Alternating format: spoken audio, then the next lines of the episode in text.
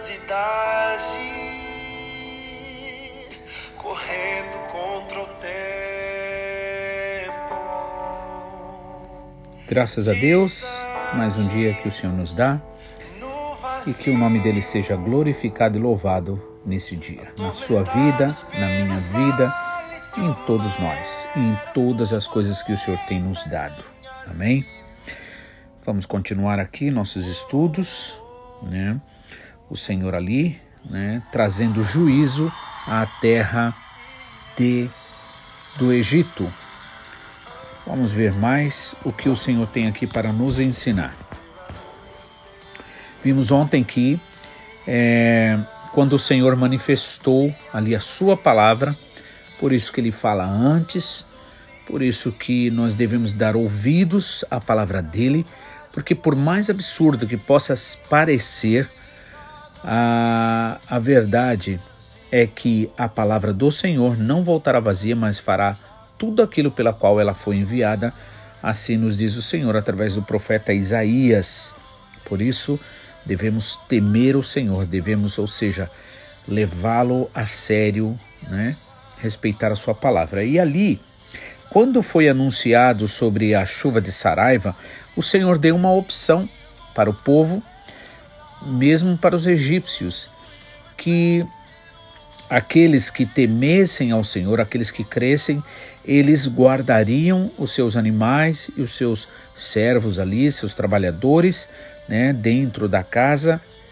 E assim a Bíblia que deixa bem claro que alguns dos oficiais de Faraó que temiam a palavra do Senhor fizeram fugir os seus servos e o seu gado para as casas. Quão feliz é aquele que ouve e atende a palavra de Deus.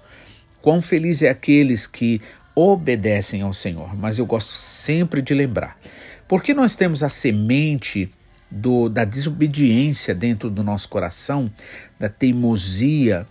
É preciso que você ore, é preciso que eu ore e peça ao Senhor que o Senhor me capacite a obedecer.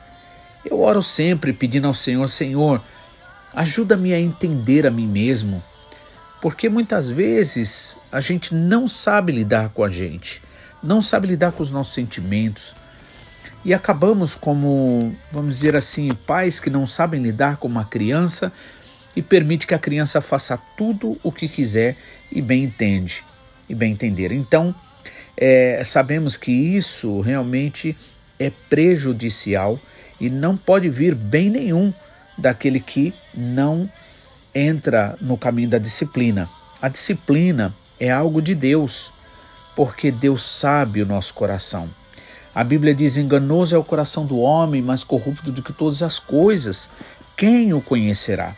Só Deus verdadeiramente poderá nos conhecer, só Deus verdadeiramente poderá nos dar esse mapa, vamos dizer assim, de onde estamos indo com o nosso sentimento. E eu gosto de lembrar que Jesus, quando orou ali pelo povo na cruz do Calvário, ele disse: Pai, perdoa-lhes, porque não sabem o que fazem. Então, é, e é exatamente isso, né? Todas as vezes que nós tendemos à desobediência, ao erro, a gente não sabe o que está fazendo. Como uma criança mal criada, né? agimos e existem consequências, como o nosso pastor sempre diz. O problema não é Deus, porque Deus é bondoso, misericordioso, cheio de amor, Ele é o próprio amor, né? mas o problema é o inimigo que cobra e que sabe que Deus é justo e que Deus não pode ser acusado de injustiças. Por isso, o Senhor muitas vezes é obrigado a atender às demandas do inimigo, né? Mas que nós possamos verdadeiramente orar e pedir, Senhor, Dá-me o mesmo espírito do Senhor Jesus, espírito de obediência. Por isso que gosto de lembrar também, o maior interesse de Deus não é dar aquele carro, aquela casa ou curar daquela enfermidade, ainda que isso tudo faça parte desse pacote maravilhoso que Jesus conquistou para nós de direito na cruz do Calvário. No entanto, a verdadeira preocupação de Deus, nosso Pai, é imprimir o caráter do Senhor Jesus Cristo na sua vida, na minha vida. Então, quando nós damos ouvidos à voz do Senhor, quando verdadeiramente cremos, essa fé viva leva a gente a uma atitude. E essa atitude começa no na oração, através da oração, com coração sincero, verdadeiro e crendo que realmente a palavra do Senhor ela vai se cumprir. Então é necessário que a gente ora, ore e peça ao Senhor isso.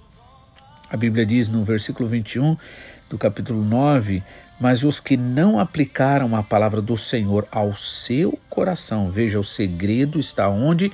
No coração, não é na mente. Né? Então a gente vê a história do povo de Israel e a gente vê a mesma coisa acontecendo né, com a gente muitas vezes. Né? O que?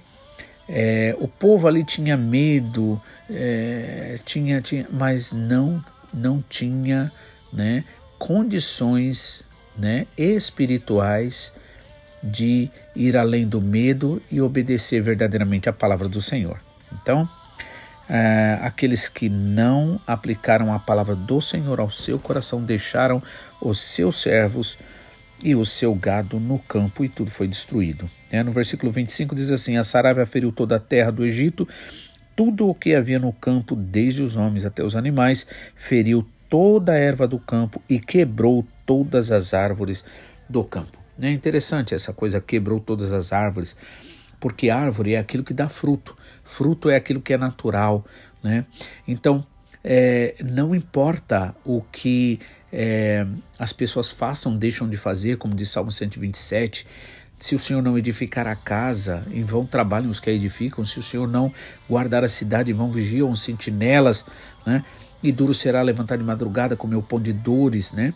Por quê? Porque a bênção é do Senhor. Paulo disse: Eu plantei Apolo regou, coisa que qualquer um de nós pode fazer, mas só o Senhor Deus é capaz de fazer aquele trabalho que homem nenhum, ciência nenhuma pode fazer, né?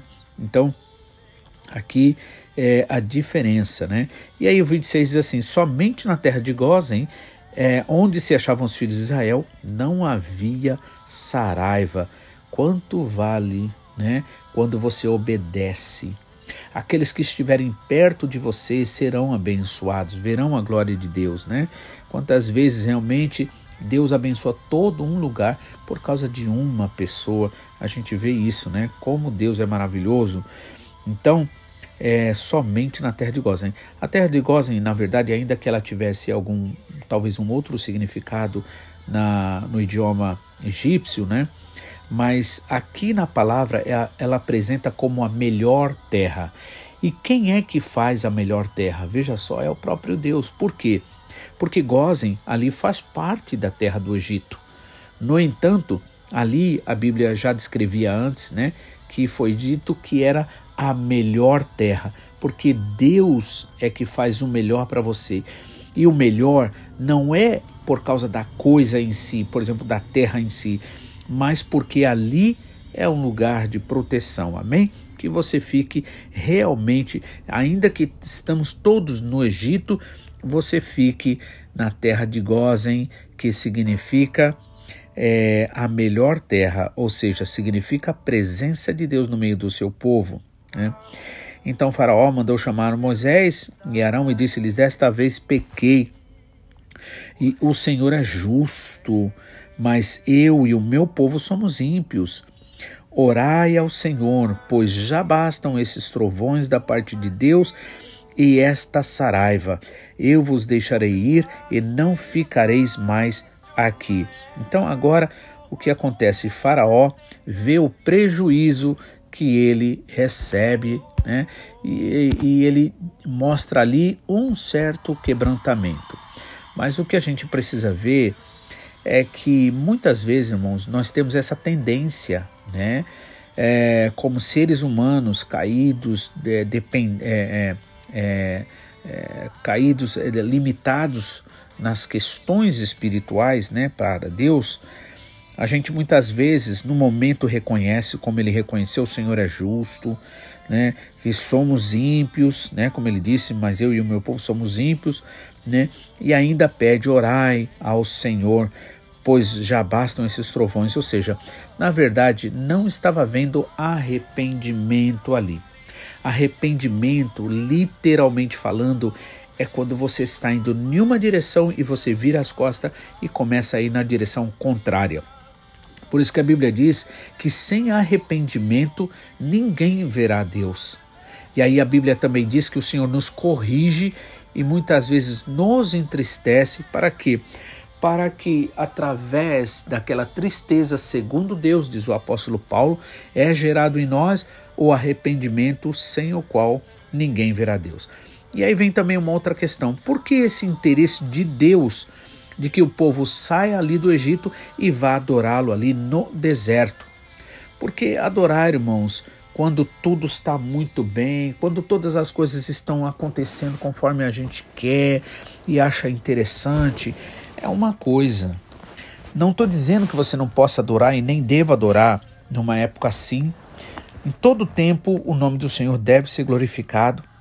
Mas muitas vezes, irmãos, nós vemos que não há tanto crescimento quando, quando enfrentamos então as dificuldades, os problemas e aí nos fortalecemos. Então veja, muitas vezes gostaríamos de ter uma vida mais fácil, mas o problema da facilidade é que nos faz fracos e nos faz é, é, debilitados. Por isso que é através das lutas e dificuldades que nós nos aproximamos mais do Senhor. Veja que é, quantas pessoas, quando está tudo muito bem, a pessoa está fora de Deus, está longe de Deus.